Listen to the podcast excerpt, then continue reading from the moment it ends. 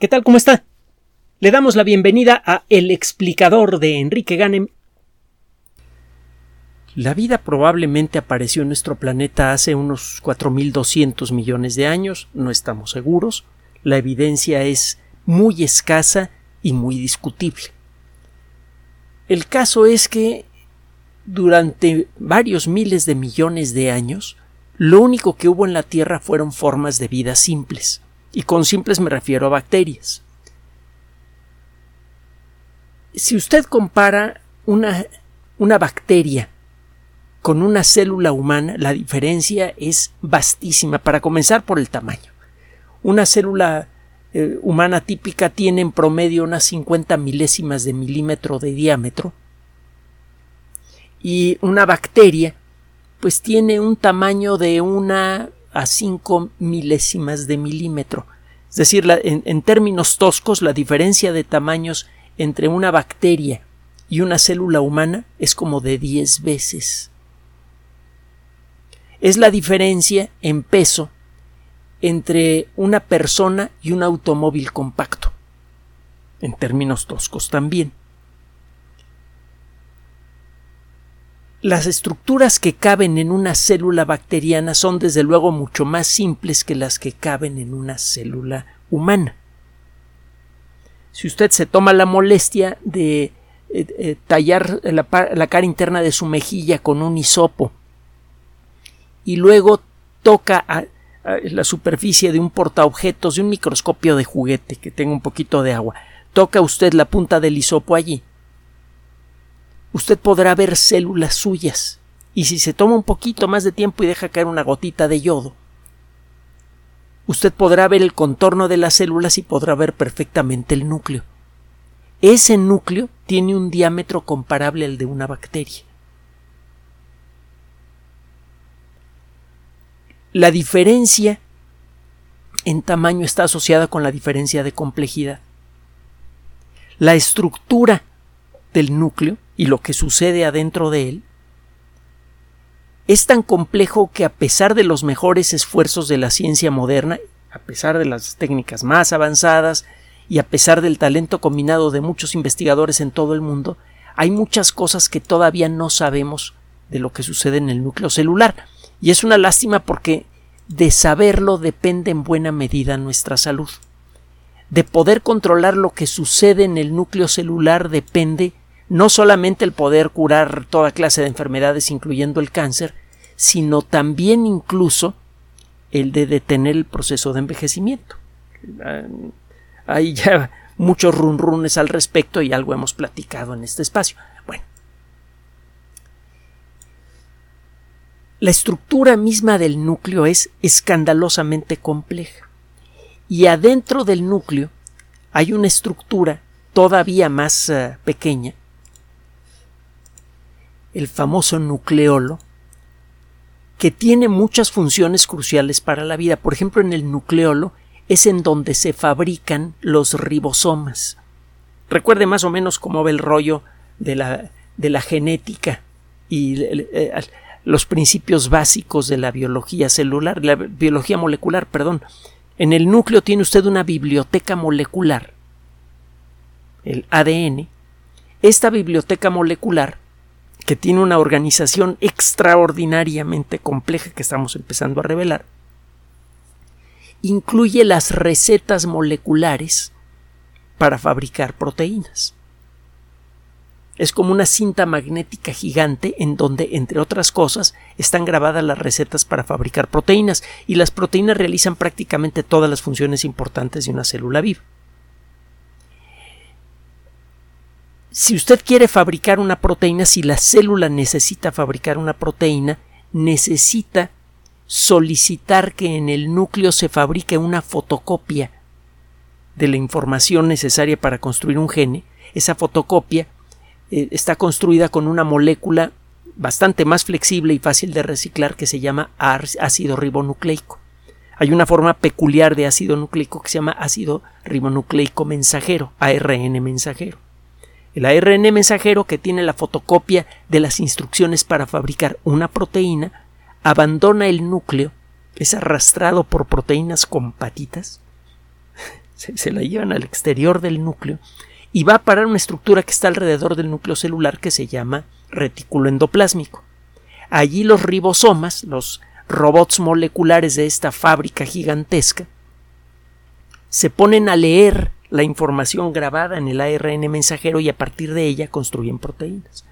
Los ribosomas son supercruciales para la vida. Y es por eso, por cierto, que muchas terapias anticáncer y algunos antibióticos atacan a los ribosomas. Obviamente no a todos los ribosomas, hay diferencias entre los ribosomas que encuentra usted en una bacteria y los ribosomas humanos. Y hay eh, antibióticos que atacan selectivamente a los ribosomas de las bacterias. Un buen ejemplo de esto es la estreptomicina un antibiótico eh, de uso eh, delicado. Bueno, todos los antibióticos lo son, pero algunos lo son más que otros. La estreptomicina mal utilizada puede generar problemas eh, graves. Puede llegar incluso a provocar condiciones que ponen directamente en peligro la vida de una persona. Por ejemplo, puede afectar al riñón. Pero bueno, el caso es que los ribosomas son herramientas fundamentales para la vida. Son los responsables por fabricar las proteínas y por eso cualquier cosa que tenga que ver con ellos es de gran interés para la biología molecular, para la biología evolutiva, para muchas disciplinas diferentes. Que por cierto van junto con pegado. Frecuentemente cuando hacemos un descubrimiento interesante para explicar la historia evolutiva de la vida, encontramos a partir de él claves para curar enfermedades, o cuando menos para reducir su intensidad.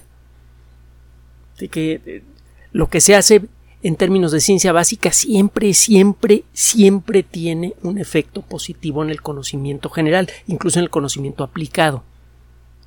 Todo esto que le voy a platicar ahora puede tener efectos enormes en la salud humana, entre muchas otras cosas. Bueno, Estamos entonces en que los ribosomas son elementos fundamentales, estructuras fundamentales para la vida. Las bacterias tienen ribosomas y tienen mecanismos para creación de ribosomas, solo que esos mecanismos son relativamente difusos. En cambio, en seres más avanzados como nosotros, adentro del núcleo está esta estructura mucho más pequeña que es el nucleolo, en donde se fabrican los ribosomas la existencia de una de, un área específica para la construcción de ribosomas parece que acelera mucho la producción de calidad de ribosomas. Eso a su vez le permite a la célula mantener una alta producción de proteínas, etcétera, etcétera, etcétera. Se sabe que el nucleolo a veces cambia sus características visibles al microscopio, en el caso de células enloquecidas, de células cancerosas.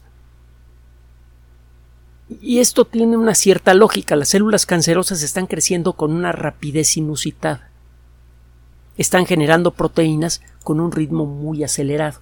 Necesitan construir muchos ribosomas y es lógico que eso afecte a la fábrica de, ribosomas, que es el núcleo. el nucleolo también tiene otras funciones, muchas de ellas solo las medio adivinamos. El caso es que el nucleolo es una estructura difícil de estudiar, es una estructura crucial para la vida y es una estructura que usted encuentra únicamente en células que pertenecen a un gran grupo que es el de los eucariotes.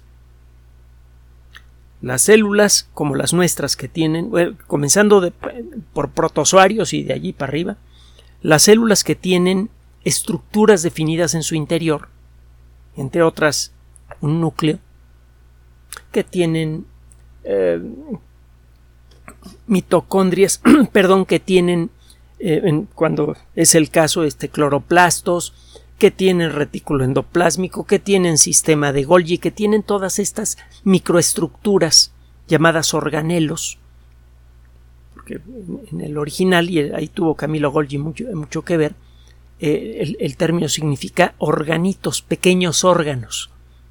Las células avanzadas tienen estructuras internas complejas, que en cierto modo son equivalentes a órganos.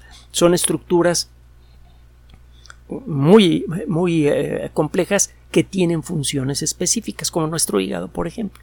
hay una cierta similitud funcional tosca entre las estructuras internas de una célula y los órganos de una persona.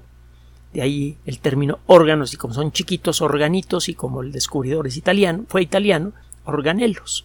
Bueno. Una de las primeras actividades realizadas por eh, la biología ya como ciencia en el siglo XVII, siglo XVIII, fue el de empezar a clasificar a los seres vivos y para ello se inventaron toda clase de, de, técnicas, toda clase de, de criterios. Y estos criterios frecuentemente eh, producían resultados un tanto confusos. En algunos casos, por ejemplo, se agrupaban a todos los organismos de cuatro patas en una gran categoría, y bueno, resultaba desde esa perspectiva que los eh, cocodrilos y eh, los caballos estaban muy estrechamente emparentados, algo que ahora sabemos que no es tan cierto. Bueno, el caso es que aprendimos a, a reconocer la importancia de clasificar correctamente a los seres vivos Primero que nada para darle una semblanza de orden a la enloquecedora variabilidad de la vida. La cantidad de seres vivos diferentes con estilos de vida diferentes, con aspectos diferentes, es interminable. Y es sólo hasta que empezamos a, a verlos de cerca y a clasificarlos con criterios que sean uniformes, que sean razonables, que empezamos a encontrarle sentido al galimatías de la vida. Esto comenzó a suceder de manera sistemática en el siglo XVIII. En el siglo XIX la sistemática ya había avanzado lo suficiente como para convertirse en una disciplina firme. Quien le dio sentido a la sistemática fue Darwin. La teoría de la evolución permitió entender por qué la similitud entre distintos grupos de seres vivos y por qué hay organismos que son más parecidos entre sí que otros. Por ejemplo, ¿por qué los mamíferos son más parecidos entre sí que con los reptiles, a pesar de que tanto los mamíferos como reptiles tenemos un esqueleto con vértebras y todo el rollo? Aprendimos a reconocer distintas categorías en la clasificación de los seres vivos y a reconocer las causas de la existencia de esas categorías. Por ejemplo, eh, los vertebrados. Desde la perspectiva de la teoría de la evolución, quedó claro que todos los vertebrados tienen un ancestro común. Ahora sabemos que ese ancestro común muy probablemente vivió a mediados del periodo cámbrico, hace unos 520 millones de años, una cosa así. Eh, hemos encontrado algunos fósiles de unos pececitos que no tenían ni siquiera mandíbula, sino una boca fija parecida a la, a la de la lamprea, que tenían una longitud de unos pocos centímetros y que probablemente vivían en ríos. Esos serían los ancestros de todos los vertebrados. Y de allí se fueron desprendiendo varios grupos. Primero los peces. De los peces se desprenden los anfibios. Hay una relación evolutiva muy clara. Si usted ve fósiles de los primeros anfibios y luego hace estudios muy finos de los anfibios actuales, se da cuenta de la existencia de estructuras comunes entre los peces y los anfibios que a veces se hacen más notables durante el desarrollo embrionario. Y luego vienen los reptiles y luego vienen los mamíferos. Las relaciones evolutivas, la, la, clasificación de, alguna, de los seres vivos de alguna manera está reflejando algo de lo que sabemos sobre la evolución misma de los seres vivos. La clasificación de la vida nos permite entender mejor en cómo fue la evolución de la vida y viceversa. Mientras más aprendemos sobre evolución, eh, eh, podemos construir mejores árboles genealógicos que sirven para clasificar a los seres vivos. la clasificación de los seres vivos pretende en cierto modo ser una especie de árbol genealógico. A lo largo de la historia de la vida, cuando han ocurrido cuando han aparecido nuevos grupos con alguna característica especialmente valiosa, han ocurrido, eventualmente, cambios profundísimos en el ecosistema. Durante mil millones de años, la vida fue muy simple y algo pasó hace unos 3.000, 3.500 millones de años que permitió la aparición de algunos microorganismos con características más avanzadas. Y esos microorganismos eh, fijaban el dióxido de carbono y otros materiales a su alrededor y permitieron construir estructuras que ahora adivinamos en, en muchos de los pocos sitios paleontológicos que tienen rocas de aquella época. Encontramos unas estructuras que se llaman estromatolitos. Hace 500 y tantos millones de años aparecieron los primeros organismos que tenían una estructura rígida en la espalda y que eventualmente sirvió como canal de comunicaciones para el sistema nervioso. Aparecieron los primeros cordados y de allí los primeros vertebrados. Y eso generó cambios profundísimos en todo el ecosistema, porque la aparición de los vertebrados redefinió los ecosistemas marinos y terrestres. Entre otras consecuencias de las muchas que, hubo, los vertebrados acabaron conquistando hasta los aires. Entonces, cada vez que aparece algún nuevo grupo biológico con alguna característica especialmente valiosa, ocurren cambios muy profundos en el ecosistema. Y probablemente el cambio más importante que ha ocurrido en toda la historia de la vida desde su origen involucra la aparición de los primeros organismos eucarióticos, de los primeros organismos con células complejas, con una organización interna muy compleja también, que les permite, entre otras cosas, tener un metabolismo más acelerado, eh, que les permite tener un metabolismo más regular, que les permite a su vez llevar vidas más activas. La mayoría de los organismos procarióticos no se mueven o se mueven despacito y en forma errática. Los organismos eucarióticos sí que se mueven. Un día, hágame caso, por favor, es que es una experiencia muy padre. Consígase un microscopio de juguete y váyase al charco de agua más sucia que pueda encontrar y tome agua que esté pegadita a una hoja podrida que esté flotando en el agua lo que inicialmente parece un ejercicio desagradable se va a convertir en una fuente interminable de fascinación cuando se ponga usted a ver a los protozoarios corretearse. Es realmente, realmente apasionante. Bueno. La aparición de los organismos eucarióticos marcó una diferencia profundísima en la forma en la que eh, funciona la vida en la Tierra. Los organismos eh, eucarióticos empezaron rápidamente a cambiar al ecosistema, más o menos al mismo tiempo en el que aparecieron los primeros organismos eucarióticos, se empezaron a dar los primeros síntomas de multicelularidad.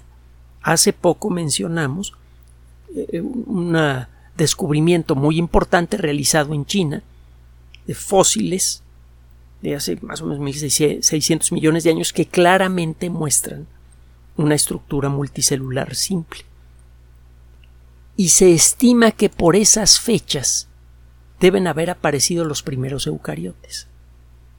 Hasta el momento la evidencia más antigua de la existencia de eucariotes primitivos viene de China también. De China, China ha resultado ser un verdadero tesoro paleontológico. Eh, es un, eh, eh, un, organismo que fue microscópico, afortunadamente se conservó con gran claridad y tiene 1.650 millones de años. De hecho, son varios organismos los que son reconocidos por la paleontología moderna, eh, que aparecieron por esas fechas y que todos tienen características eucarióticas razonablemente claras dictiosfera macroreticulata, por ejemplo. Estos nombres que nos encantan a los biólogos. Existe evidencia vaga que sugiere que los primeros pasos para el, desarrollo de la condición eucariótica ocurrieron mucho antes. Hay un tipo particular de moléculas, los esteranos, que son el resultado de la degradación de cierto tipo de materiales que encuentra usted en un ser vivo. Bueno, los esteranos se producen cuando se degrada molecularmente en un ambiente eh, protegido de bacterias el material que hay en el núcleo de un organismo, que por lo tanto es eucariótico. Y se han encontrado en rocas australianas de 2.700 millones de años esteranos. Esa roca antes fue lodo y parece que en ese lodo hubo seres vivos que no se acabaron de descomponer cuando murieron. Las moléculas intermedias en el proceso de descomposición quedaron atrapadas en estas rocas y entre otras se encuentran claras señales de esteranos. Y los esteranos solamente los produce un organismo eucariótico cuando se descompone, así que esto sugiere sin demostrar que la condición eucariótica comenzó a evolucionar hace 2.700 millones de años. Solo que esta evidencia está bajo fuego, la, crítica que hay es muy, muy severa. Hay buenos motivos para creer que estos esteranos eh, son resultado de una contaminación más reciente. Eh, total que hay mucho eh, jalón de greñas entre los paleontólogos porque la evidencia que al principio se veía tan buena la mera resultó no serlo tanto. hay otras formas de estimar la edad que tienen los eucariotes por ejemplo por medio de reloj molecular. Usted puede darse una idea de cómo van cambiando como consecuencia del proceso natural de evolución, la mutación y evolución, las características de ciertas moléculas. Por ejemplo, ciertas proteínas que encuentra usted en todos los seres vivos. Hay muchas proteínas que encuentra usted en usted y en la bacteria más primitiva que quiere usted señalarme y todos los demás seres vivos que están en la mitad del camino. Bueno, si usted compara sus estructuras detalladas va a encontrar ligeras diferencias. Todas esas proteínas son casi idénticas, son reconocibles como la misma proteína, tienen la misma función, pero su estructura es ligeramente diferente. Y esas diferencias se han ido acumulando con el paso de miles de millones de años de evolución. Si usted busca proteínas que sean específicas para la condición eucariótica en muchos organismos diferentes, puede calcular de manera muy tosca cuánto tiempo ha pasado para que a partir de la forma más simple de esa molécula que puede usted encontrar, por ejemplo, en una bacteria, cuánto proceso evolutivo tuvo que ocurrir para pasar de ese organismo que produce una proteína con tal estructura a usted que produce la misma estructura con una eh, eh, composición un poquito diferente. Estas estimaciones, desde luego, son muy aproximadas, también son muy discutibles, pero dicen que la condición eucariótica tiene 2.300 millones de años. Sabemos que la condición eucariótica es antigua. ¿Qué tanto? No lo sabemos. Probablemente más de 2.000 millones de años. ¿Por qué es tan importante discutir esto? Primero, porque a los científicos nos encanta discutir y punto, ¿no? Eso es más que suficiente. Pero también porque el entender el origen de la condición eucariótica puede ayudarnos a entender mejor la forma en la que ha evolucionado la vida en la Tierra. Y eso a su vez nos permite entender mejor el funcionamiento de nuestros genes y eso a su vez nos permite enfrentar mejor muchas condiciones de salud importantes. Hay dos de ellas, el proceso de envejecimiento y el cáncer, que están directamente relacionadas con estos genes que sirven para entender la evolución de la vida y la aparición de los eucariotes y la aparición de los organismos multicelulares. Entonces no es nada más una discusión académica. Detrás de esta discusión hay aspectos relacionados con la salud, también con la conservación ambiental y otros muy valiosos. Bueno. Le decía yo hace rato que probablemente la división más importante que existe en el mundo de la vida es la que separa a los procariotes de los eucariotes las bacterias con un interior relativamente desorganizado y los demás organismos que tenemos células con un interior muy bien organizado. Las refinerías de energía están en este rincón y son las mitocondrias. La producción de proteínas se realiza en esta estructura de acá que se llama retículo endoplásmico y así nos vamos. el entender, siquiera el saber cuándo ocurrió esto sería de gran valor para muchas disciplinas científicas y el entender el proceso lo sería aún más. El problema es que hasta hace poco no teníamos más que unos cuantos restos paleontológicos muy discutibles, como lo que le comentaba de estas, eh, de, estas pizarras australianas. Y ahora, gracias a un trabajo realmente magistral, realizado, hay que decirlo, dirigido por investigadores mexicanos, ya tenemos una idea bastante cercana de qué tipo de organismo fue responsable por el origen de la condición eucariótica y eso a su vez nos puede dar una idea de cuándo y cómo ocurrió este proceso. Recientemente eh, tuvimos el, el gran gusto y el gran honor de acompañar a los doctores Parsifal Islas Morales y Luis Felipe Jiménez García en una mesa eh, de presentación en la Facultad de Ciencias de la Universidad Nacional, usted puede encontrar el video en YouTube, en donde estas personas presentaron un trabajo que fue publicado en la revista Frontiers in Microbiology, de la que hemos hablado en más de una ocasión. Es una revista científica de gran prestigio. Este trabajo, eh, le anticipo, usted puede escuchar los detalles en el audio, y, escuchar y verlos en el audio, eh, en el video, perdón, publicado en YouTube de la Facultad de Ciencias. Este trabajo, eh, le digo, no se podría haber hecho en México, no existían los recursos económicos para hacerlo. Y entonces, gracias al tesón, a la perseverancia de estos investigadores, es que se hizo posible establecer una relación de trabajo con la nueva Universidad de, Arabia Saudita, de la que hemos platicado en otras ocasiones, que va, va pisando muy fuerte, a pesar de ser muy joven. Obviamente tienen recursos eh, amplios para hacer todo tipo de trabajos de investigación.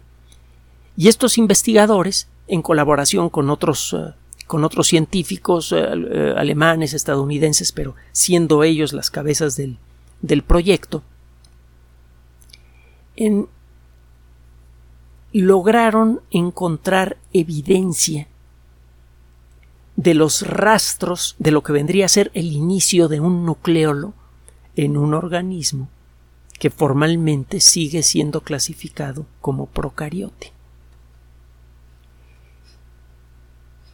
Este trabajo viene entonces a revelar cómo podría haber sido el proceso de crecimiento del primer nucleolo que podría haber sido el punto de partida para el desarrollo de las demás estructuras internas de los primeros eucariotes.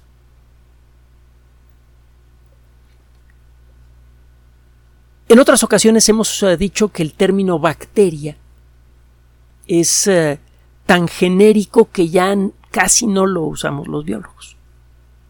saca un poquito de ronchas. Resulta que en el siglo XVIII Luego, siglo XIX, la microscopía avanzó lo suficiente como para poder ver de manera regular organismos muy pequeños, del orden de una milésima de milímetro o un poquito más. Las eh, eh, se desarrollaron técnicas de tinción que permiten teñir a estos organismos y por lo tanto verlos con más contraste. De hecho, si usted, eh, hago un paréntesis, si usted me hace caso y pone una gotita de agua al microscopio y se pone a jugar con la iluminación del microscopio para que la luz entre un poquito de lado y no de lleno en la muestra, va a empezar a ver un montón de cositas pequeñas, transparentes, algunas alargaditas, otras en forma de sacacorchos, y verá, por ejemplo, que algunas que tienen forma de sacacorchos a veces están nadando. Se mueven como se movería un sacacorchos, para adelante y para atrás. Algunas de esas estructuras son bacterias. Comenzaron a hacerse visibles y se, comenzó a ser posible clasificarlas, aunque fuera de manera tosca, en el siglo XVIII y luego en el siglo XIX. Aprendimos que algunas bacterias crecen muy bien en ciertos medios de cultivo y otras no. En aquella época la única técnica que había para clasificar a las bacterias era por su aspecto. y no había mucha variación en el aspecto. Había unas bacterias alargadas, hay unas bacterias alargaditas que son los bastones o bacilos. Están las eh, bacterias esféricas que son los cocos. ¿Por qué? Porque se parecen a los cocos que cuelgan de las palmeras. Y están los espirilos. Esta es la terminología que se utilizaba en aquella época. El desarrollo de la tecnología de la época permitió, por ejemplo, teñir con ciertas sustancias a las bacterias y nos dimos cuenta que no todos los bacilos son iguales. Hay bacilos que se tiñen muy bien con ciertas sustancias y hay otros bacilos que no se pueden teñir con esas sustancias pero sí con otras. Gracias al trabajo de un señor Gram aprendimos a clasificar a las bacterias utilizando estas técnicas de tinción y empezamos a llamarles gram positivas a las bacterias que se teñan de color rojo siguiendo la técnica del señor Gram y las gram negativas a las que se teñan de color violeta. Y luego descubrimos que el mismo tipo de bacteria, un bacilo, que resulta inocuo o incluso benéfico para una persona cuando es gram positiva, resulta ser asesina cuando es en gram negativa. Era claro que los bacilos gram negativos pertenecían a un grupo eh, bacteriológico muy diferente que las mismas bacterias gram positivas. No se les podía clasificar únicamente por su aspecto. Ya bien entrado el siglo XX y conociendo de la naturaleza del ADN, es que aprendimos a clasificar mejor a las bacterias. Por esas fechas empezamos a explotar de manera activa a las bacterias, algunas de ellas producen antibióticos en grandes cantidades, de hecho un microorganismo que tiene pues, aspecto por momentos de bacteria y por momentos de hongo, es responsable por la producción de la streptomicina, de la que hablamos hace rato se empezó a explotar comercialmente las bacterias. Bueno, lo veníamos haciendo desde mucho tiempo antes. El, queso y otros productos fermentados pues, son fermentados por la acción de hongos y de bacterias. Pero empezamos de manera sistemática a explotar a las bacterias gracias al desarrollo de la tecnología y eso impulsó el desarrollo de las disciplinas que sirven para clasificarlas. Eh, a mediados del siglo también se desarrollaron, bueno, en la segunda mitad del siglo XX se desarrollaron los primeros submarinos de alta profundidad y otras máquinas que nos permitían llegar a muchos extremos diferentes de la Tierra. Y al explorar el tipo de seres vivos que había, por ejemplo, en zonas eh, a gran profundidad debajo de la superficie del mar en donde está saliendo agua caliente, de las que hemos hablado en otras ocasiones, este rollo que tiene que ver con el movimiento de las placas continentales, se separan un poquito dos placas continentales, empieza el, magma se acerca mucho a, la superficie de la roca, el agua que se percola, el agua del fondo del mar que se percola en la roca entra en contacto con ese magma, se sobrecalienta y sale de nuevo al fondo del mar a una temperatura elevadísima cargada con minerales. Hay bacterias que pueden sobrevivir en esa agua que puede llegar a más de 200 grados centígrados sin hervir debido a la tremenda presión a la que se encuentra. Bueno, pues empezamos a estudiar estas bacterias extrañas que pueden vivir en condiciones especiales. Hay bacterias que soportan una radioactividad brutal, las que soportan temperaturas muy elevadas o muy bajas, las que soportan concentraciones elevadísimas de sal que normalmente mata otras bacterias, etc. Estas bacterias extremófilas llamaron mucho la atención de varios investigadores porque podían vivir muy bien, pueden vivir muy bien en ambientes que se cree que eran muy comunes cuando la Tierra era joven. Sin oxígeno, con extremos de temperatura, con extremos de actividad química, incluso con una mayor radiactividad ambiental. Estas bacterias extremófilas comenzaron a ser estudiadas con detalle y al verlas de cerca nos dimos cuenta que su estructura genética es muy diferente a la de las bacterias comunes y corrientes, como las que pueden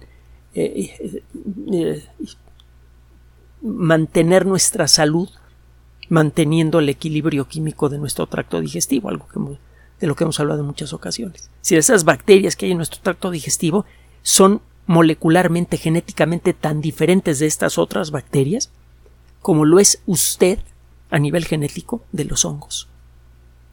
Se ven iguales, son completamente diferentes. Y es por esto que en la segunda mitad del siglo comenzamos a reconocer la existencia de grandes categorías de la vida que antes no habíamos visto. Antes apilaban a todas las bacterias en una gran subcategoría que dependía de los vegetales. Las bacterias se supone que eran vegetales y todavía arrastramos con esa historia. Todavía hablamos de la flora bacteriana.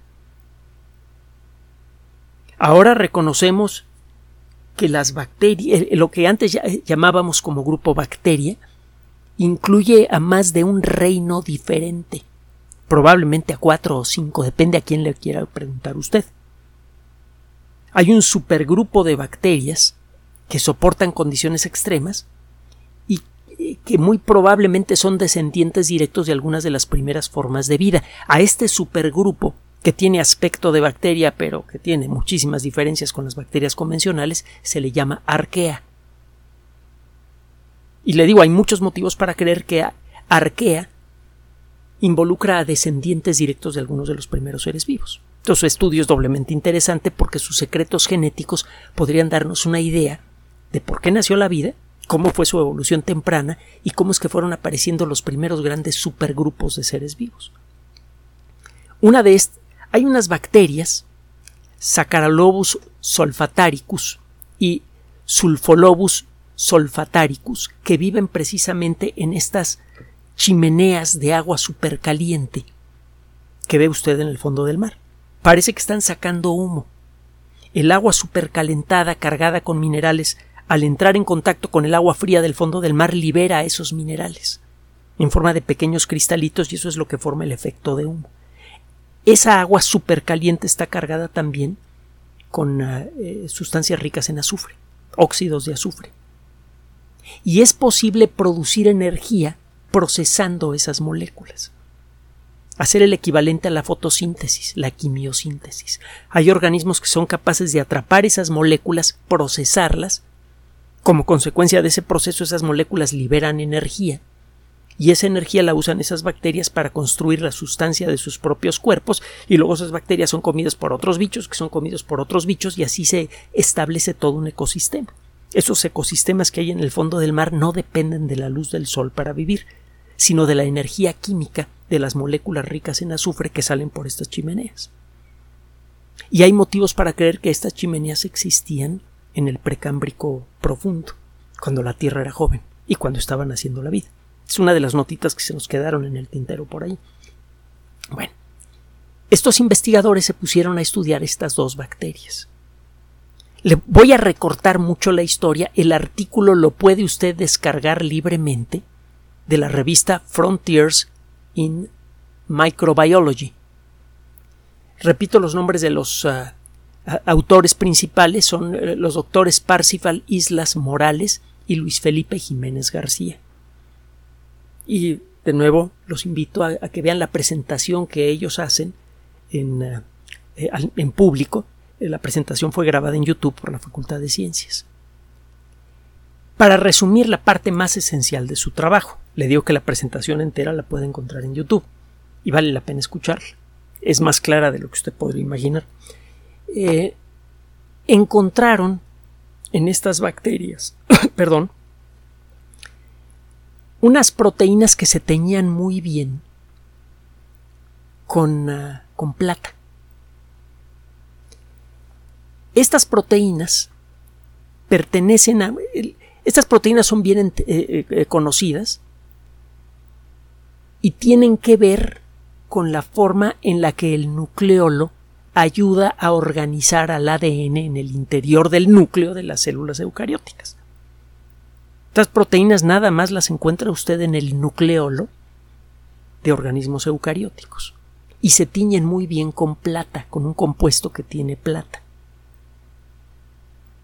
Si usted desarrolla una molécula que se le pega muy bien a estas estructuras que se conocen como regiones organizadoras del nucleolo, por sus siglas en inglés NOR. Si usted desarrolla una proteína que se le pega muy bien a los NOR y a esta proteína le agrega un poco de plata, le da de comer eso a las bacterias y luego las pone al microscopio electrónico, usted encuentra algo que, bueno, ellos encontraron algo que resultó ser muy valioso. Encontraron que hay algo en estas bacterias que absorbe a estas, ah, estas moléculas ricas en plata. significa que en, el que, en, estas bacterias hay NORs, hay regiones organizadoras de nucleolo. Hay unas, unas, estructuras proteínicas muy peculiares que solamente se habían visto en organismos eucarióticos. Los estudios posteriores revelaron evidencia clara de la presencia de material genético ribosomal allí. Es decir, que esta región que tiene proteínas igualitas a las que encuentra usted en el nucleolo de eucariotes, también se dedica a la fabricación de ribosomas. Por estos y otros motivos más, estos investigadores le proponen a la comunidad científica que han encontrado un protonucleolo en lo que antes se consideraba un organismo estrictamente eh, procariótico. Han encontrado en un miembro del grupo Arquea, las bacterias más antiguas conocidas para, para la biología, evidencia de un nucleolo rudimentario. Esto significa que casi con seguridad, si este trabajo es eh, aceptado por la comunidad científica y parece que está siendo muy bien aceptado, eh, está muy bien fundamentado, esto significa que casi con seguridad la primera estructura eh, eucariótica en aparecer en procariotes fue el nucleolo y posteriormente el núcleo. Y hay varios millones de años, quizá varios centenares de millones de años después, es que ocurrió la fusión de las células precursoras a las mitocondrias con las células precursoras de las nuestras. La, condición eucariótica apareció mucho antes y el primer elemento eucariótico que probablemente apareció en, el bioma terrestre fue el nucleolo y en algunas bacterias primitivas vivían en ambientes extremos como los que había cuando la Tierra era joven. Este descubrimiento entonces, por primera vez en la historia, permite empezar a estudiar de manera sistemática, con pie firme, lo que ha sido el momento evolutivo más trascendente en la historia de la vida.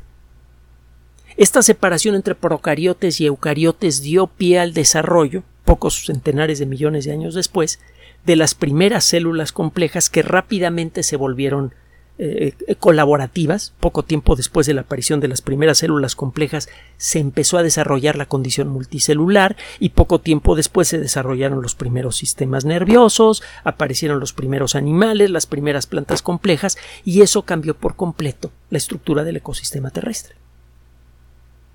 Es uno de los momentos más después del origen de la vida, probablemente el momento más importante en la evolución de toda la vida en la Tierra ocurrió cuando se separaron los procariotes de los eucariotes.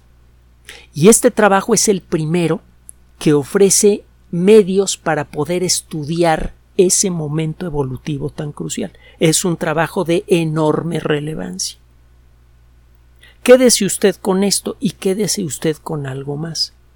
En México existen científicos de muy alto nivel es posible hacer ciencia de muy alto nivel y de alcance internacional. Si ustedes, chavos y chavas, quieren dedicarse a hacer, ciencia, escuchen lo que dice el, doctor eh, eh, eh, Parsifal Islas, perdón, en la conferencia. Si mantienen ustedes su meta en la cabeza y son persistentes, pueden llegar a convertirse en científicos de prestigio. México tiene con qué. Este trabajo no solamente revela un aspecto muy importante en la historia de la vida, sino que a nosotros los mexicanos nos deja un mensaje muy positivo. México tiene todo lo que necesita para salir adelante. Recuerde que la base del progreso de todos los países que en la actualidad son líderes del mundo, Estados Unidos, China, etcétera, eh, eh, es en la ciencia. Y México tiene con qué hacer ciencia de prestigio y de calidad internacional. Gracias por su atención. Por sugerencia suya tenemos abierto un espacio en Patreon, el explicador Enrique Ganem, y en PayPal, el explicador patrocinio por los que gracias a su apoyo sostenemos este espacio. Puede usted descargar gratuitamente estos audios en formato MP3 en Spotify y en iTunes como El Explicador sitio oficial y en SoundCloud como El Explicador.